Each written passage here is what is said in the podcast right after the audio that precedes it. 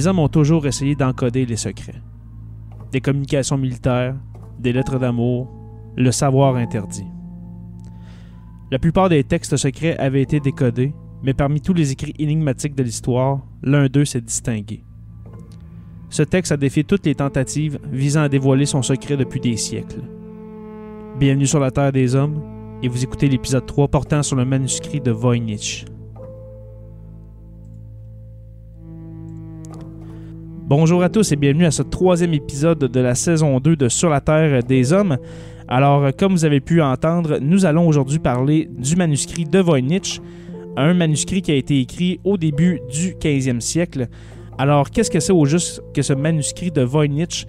Nous allons essayer de le découvrir dans cet épisode en ressortant les origines, son histoire, et puis nous allons tenter de faire ressortir des hypothèses sur sa réelle identité. Alors, les éphémérides vont aujourd'hui porter sur le 4 novembre. Alors, qu'est-ce qui s'est passé dans l'histoire un 4 novembre? Et puis, nous allons terminer l'épisode en beauté. L'épisode 3, c'est parti.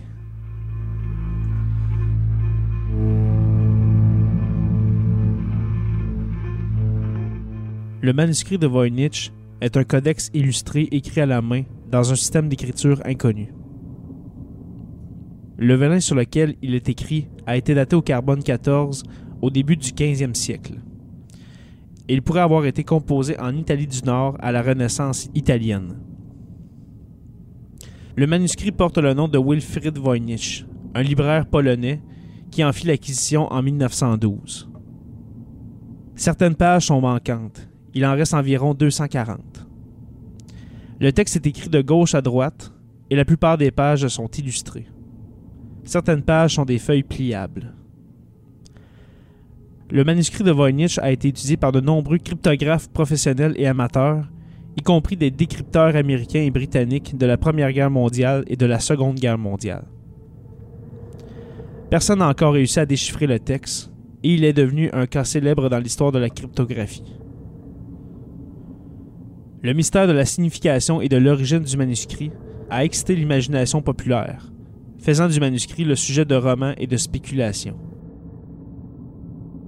Aucune des nombreuses hypothèses proposées au cours des 100 dernières années n'a encore été vérifiée de manière indépendante.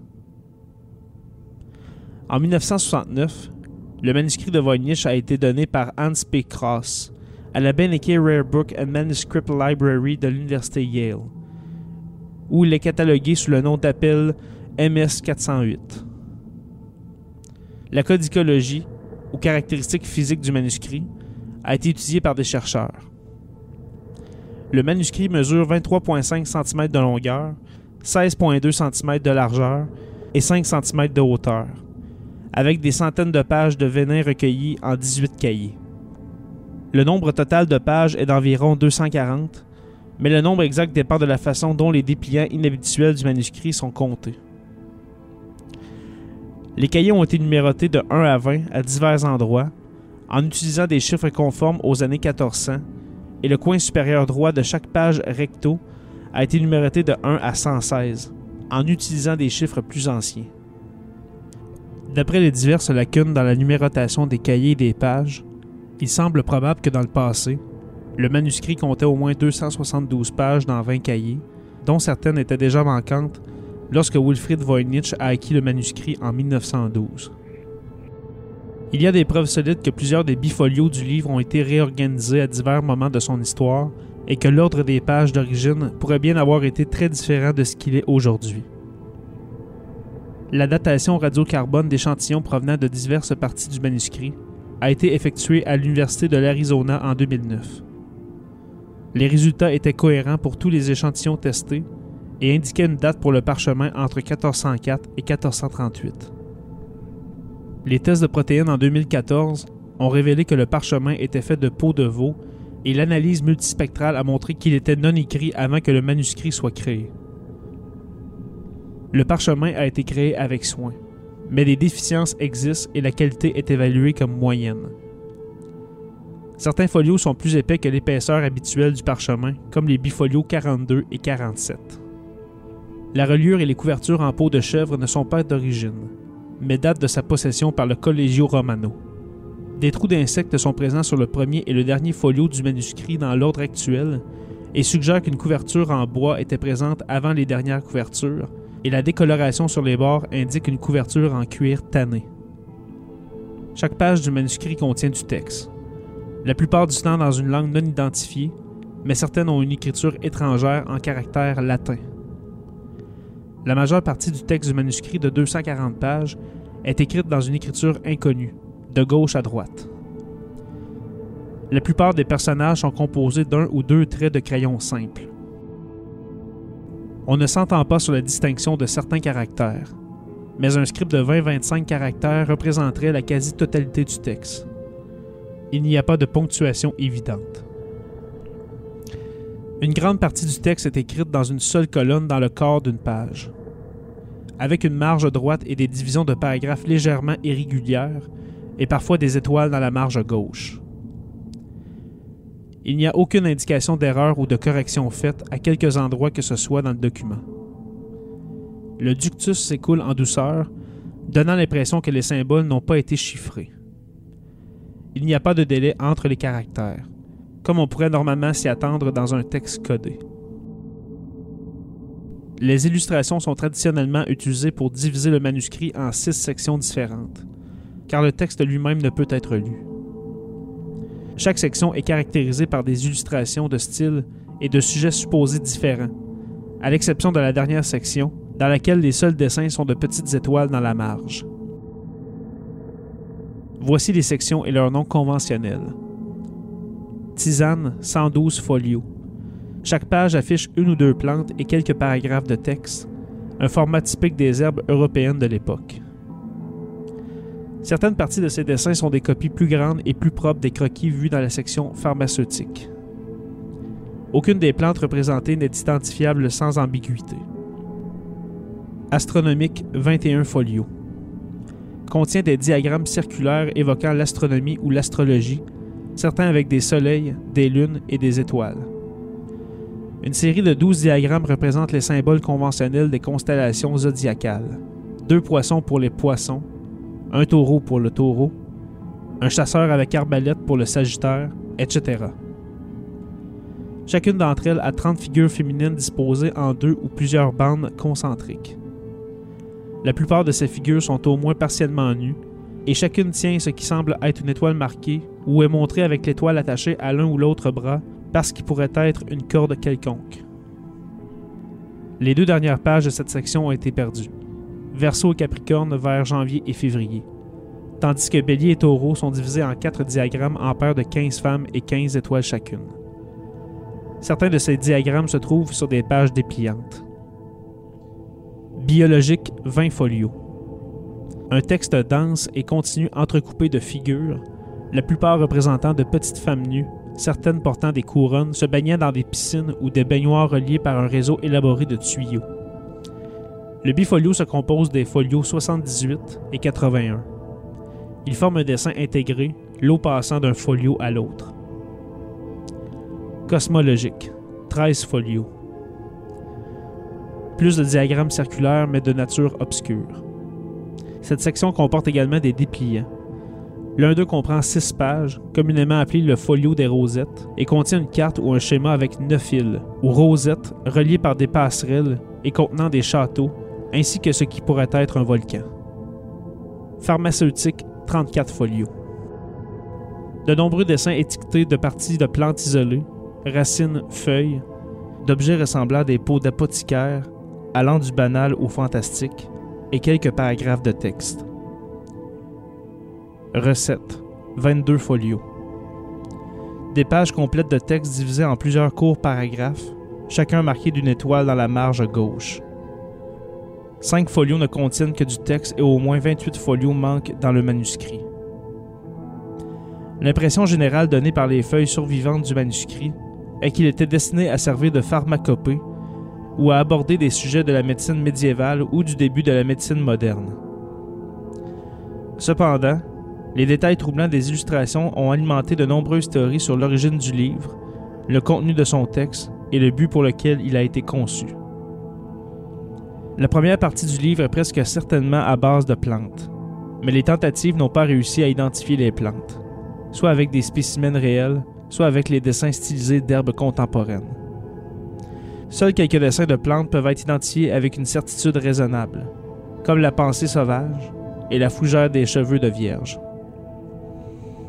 Les images d'herbes médicinales qui correspondent aux croquis pharmacologiques semblent être des copies propres, sauf que les parties manquantes ont été complétées par des détails d'apparence improbables. En fait, plusieurs des dessins des plantes de la section des plantes semblent être composites. Les racines d'une espèce ont été fixées aux feuilles d'une autre, avec des fleurs d'une troisième. Le botaniste Hugh O'Neill croyait qu'une illustration représentait un tournesol du Nouveau Monde, ce qui aiderait à dater le manuscrit et ouvrirait des possibilités intrigantes pour son origine. Malheureusement, l'identification est seulement spéculative. Les bassins et les tubes de la section biologique sont parfois interprétés comme impliquant un lien avec l'alchimie, mais ils ne ressemblent pas à l'équipement alchimique de l'époque. Les considérations astrologiques ont souvent joué un rôle prépondérant dans la collecte d'herbes, les saignées et d'autres procédures médicales courantes pendant les dates les plus probables du manuscrit. Cependant, l'interprétation reste spéculative, à l'exception des symboles évidents du zodiaque et d'un diagramme montrant éventuellement les planètes classiques. Une grande partie de l'histoire ancienne du livre est inconnue, bien que le texte et les illustrations soient tous typiquement européens. En 2009, des chercheurs de l'Université de l'Arizona ont effectué une datation au radiocarbone sur le vélin du manuscrit qui l'ont daté entre 1404 et 1438. En outre, Macron Associates de Westmount en Illinois a découvert que les peintures du manuscrit étaient des matériaux que l'on pouvait attendre de la période d'histoire européenne. Il a été suggéré que Macron Associates a découvert qu'une grande partie de l'encre avait été ajoutée peu de temps après la création du parchemin, mais le rapport officiel ne contient aucune déclaration à cet effet. Le premier propriétaire confirmé fut George Baresch, un obscur alchimiste de Prague. Baresch était apparemment aussi perplexe que les scientifiques modernes au sujet de ce sphinx, qui prenait inutilement de l'espace dans sa bibliothèque depuis de nombreuses années. Il apprit que le jésuite Athanasius Kircher du Collegio Romano avait publié un dictionnaire égyptien et prétendait avoir décodé les hiéroglyphes égyptiens. Baresch avait envoyé à Rome un exemplaire en demandant deux copies du script à Kircher pour obtenir des indices. Sa lettre de 1639 à Kircher est la plus ancienne mention confirmée du manuscrit retrouvé à ce jour. On ne sait pas si Kircher a répondu à la demande, mais il était apparemment assez intéressé pour essayer d'acquérir le livre que Baresch a refusé de céder. À la mort de Baresch, le manuscrit passa à son ami Jan Marek Marcy, également connu sous le nom de Johannes Marcus Marcy, alors recteur de l'université Charles à Prague. Quelques années plus tard, Marcy envoie le livre à Kircher, son ami et correspondant de longue date. Une lettre écrite le 19 août 1665 ou 1666 a été trouvée à l'intérieur de la couverture et accompagnait le manuscrit lorsque Johannes Marcus l'envoya à Kircher. Il affirme que le livre a appartenu à l'empereur Rodolphe II, qui en a payé 600 ducats d'or, environ 2,7 kg d'or. La lettre a été écrite en latin et traduite en anglais. Le livre a ensuite été donné ou prêté à Jacobus Orsicki de Tepenex, le chef des jardins botaniques de Rudolf à Prague, probablement dans le cadre de la dette que Rudolf II avait à sa mort. La lettre d'accompagnement de Marcy de 1665 ou 1666 écrite en latin était encore avec le manuscrit quand Voynich l'acheta. On peut y lire Révérend et distingué monsieur, Père en Christ. Ce livre, légué à moi par un ami intime, je vous l'ai destiné, mon très cher Athanasé, dès qu'il est arrivé en ma possession, car j'étais convaincu qu'il ne pouvait être lu que par vous-même. L'ancien propriétaire de ce livre vous a demandé votre avis par lettre, en copiant ou en vous envoyant une lettre du livre dont il pensait que vous pourriez lire le reste mais il a refusé à ce moment-là d'envoyer le livre lui-même.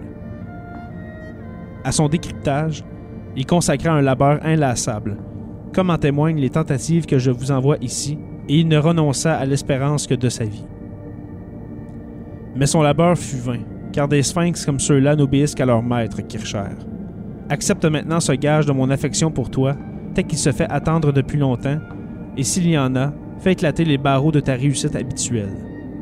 Le docteur Raphaël, tuteur en langue bohème à Ferdinand III, alors roi de Bohême, m'a dit que le dit livre appartenait à l'empereur Rodolphe et qu'il avait présenté au porteur qui lui avait apporté le livre 600 ducats. Il croyait que l'auteur était Roger Bacon, l'anglais. Sur ce point, je suspends mon jugement. C'est à vous qu'il appartient de définir ce que nous devons en penser, à la faveur et à la bonté de qui je m'engage sans réserve et reste. À la demande de votre révérence, Johannes Marcus Marcy de Kronland, Prague, le 19 août 1665.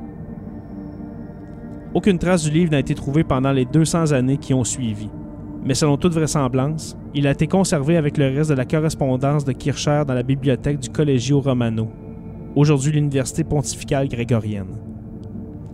Il y resta probablement jusqu'à ce que les troupes de Victor Emmanuel II d'Italie prennent la ville en 1870 et annexent les États pontificaux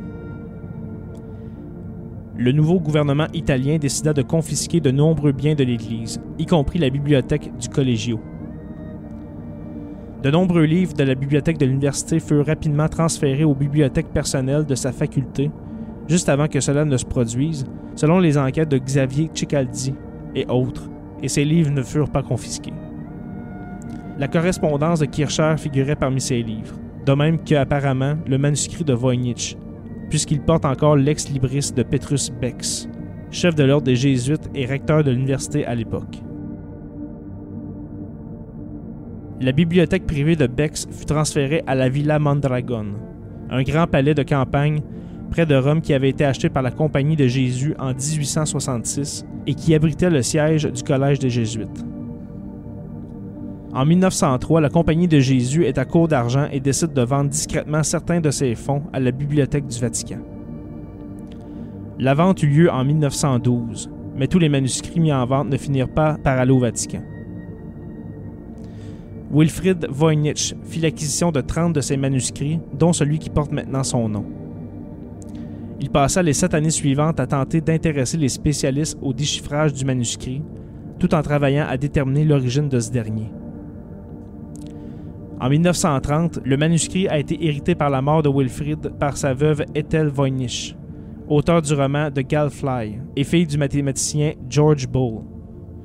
Elle mourut en 1960 et laissa le manuscrit à son amie Anne Neal. En 1961, Neal vendit le livre au libraire d'antiquité Hans B. Cross.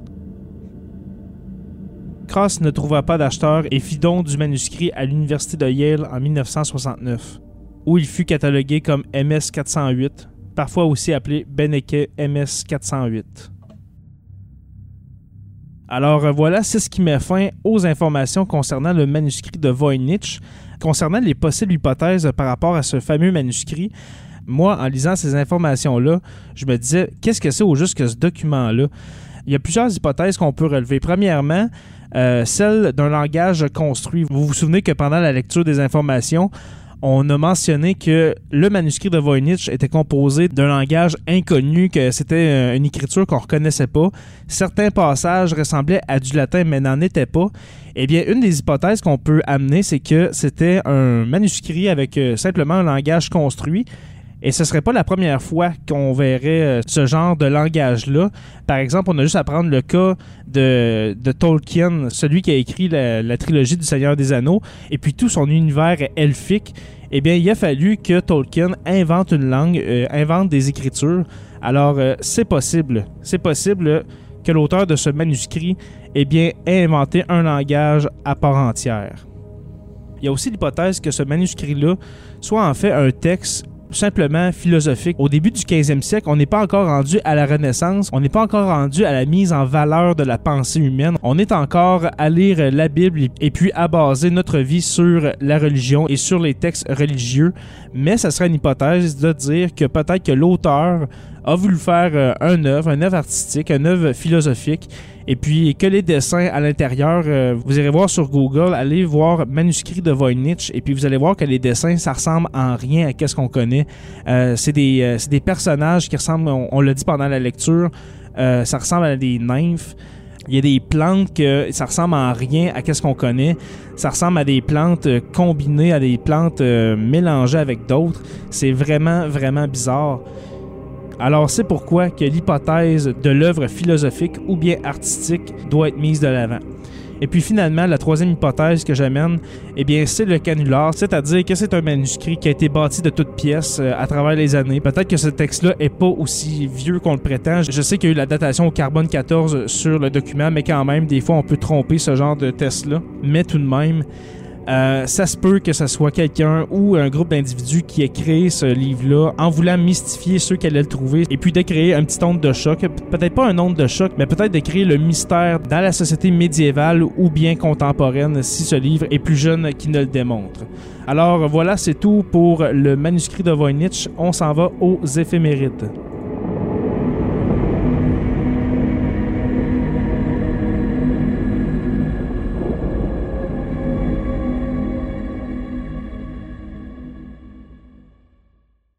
Tu veux participer à l'évolution de Production Podcast? Deviens partenaire et contacte les Productions Podcast en visitant la page Facebook Production avec un S, Podcast, P-O-D-C-A-S-S-E ou écris-nous à podcast à commercial iCloud.com. Fais partie de l'aventure Production Podcast. Pour plus de détails, visite podcast.com.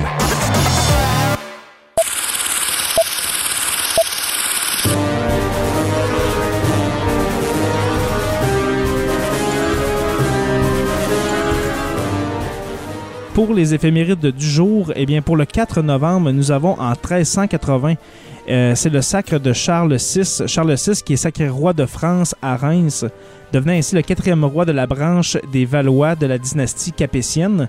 Euh, Charles VI est âgé de 12 ans et puis euh, c'est un système collégial de gouvernement qui, qui, est mis en place pour assurer la gouvernance à sa place en attendant sa majorité. Et puis il faudra attendre en 1388 pour le voir prendre de manière effective le pouvoir. Et puis son règne euh, va durer jusqu'au 21 octobre 1422. Et puis euh, son règne a été marqué par la guerre civile entre les Armagnacs et puis les Bourguignons, ainsi que la guerre de Cent Ans. Ensuite, nous avons le 4 novembre 1794. Les Polonais qui sont dirigés par euh, Kosciuszko s'insurgent contre le pouvoir russe et se réfugient dans la ville de Varsovie après avoir été attaqué par l'Autriche et la Prusse, qui sont des alliés de la Russie à ce moment-là. Kosciuszko est fait prisonnier et l'armée des insurgés est affaiblie. Et puis les Russes, qui sont dirigés à l'époque par Suvorov, attaquent donc la ville de Varsovie le 4 novembre. Ensuite, les Polonais sont rapidement vaincus et massacrés par l'armée russe.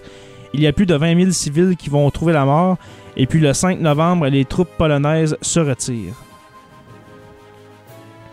Ensuite, le 4 novembre 1917, eh bien, les bolcheviks prennent Saint-Pétersbourg. Alors, mené par Léon Trotsky, le chef du comité militaire révolutionnaire rentre dans Petrograd, qui va devenir par la suite Saint-Pétersbourg, avec l'armée et investit la ville. Le chef du gouvernement provisoire, Alexandre Kerensky, prend la fuite. Lénine devient le président du Conseil des commissaires du peuple et instaure un État socialiste. La prise de Petrograd marque la fin de la révolution d'octobre. La Russie devient communiste. Ensuite, nous avons le 4 novembre 1922. C'est la découverte du tombeau de Toutankhamon. Euh, c'est l'archéologue anglais Howard Carter et son équipe qui réussit à dégager un escalier de pierre descendant jusqu'à la tombe du souverain égyptien. Carter attendra plusieurs jours avant de parvenir au tombeau. La plus petite des sépultures de toute la vallée des rois, la tombe de Toutankhamon, est restée célèbre car tous les trésors qu'elle renfermait ont été entièrement préservés. Ensuite, le 4 novembre 1925, c'est la date qui marque une tentative d'attentat contre Benito Mussolini, qui est victime d'une tentative d'attentat orchestrée par le député socialiste Tito Zaniboni et son complice, le général Luigi Capello. À la suite de cette tentative, Zaniboni est arrêté et condamné à 30 années d'emprisonnement. Cet événement sert de prétexte à Mussolini pour procéder à la dissolution du Parti socialiste, l'un de ses rivaux sur la scène politique italienne. Et puis Zaniboni sera libéré en septembre 1943. Et puis finalement, le 4 novembre 2008, eh bien, c'est l'élection de Barack Obama au poste de président des États-Unis alors, euh, Barack Obama, qui devient le premier Afro-Américain à occuper ce poste, il gagne cette élection face à John McCain, qui est le représentant du Parti républicain. Alors euh, voilà, c'est la fin du troisième épisode de cette deuxième saison. J'espère que ça vous a plu. Et si vous n'avez pas fait encore votre avis sur Apple Podcast, eh bien allez le faire. Ça va nous permettre de monter dans le moteur de recherche. Et rejoignez-nous sur la page Facebook de Sur la Terre des Hommes ou sur Twitter au Sur la Terre des Hommes Podcast ou bien sur Instagram au Sur la Terre des Hommes Podcast. Et puis en allant faire votre avis, n'oubliez pas de laisser un commentaire. Le but étant toujours d'améliorer le podcast et son contenu. Et puis merci aux productions podcast pour l'opportunité. Et n'oubliez pas qu'à tous les jours, nous écrivons l'histoire. Merci et on se revoit au prochain épisode pour une autre page d'histoire de Sur la Terre des Hommes.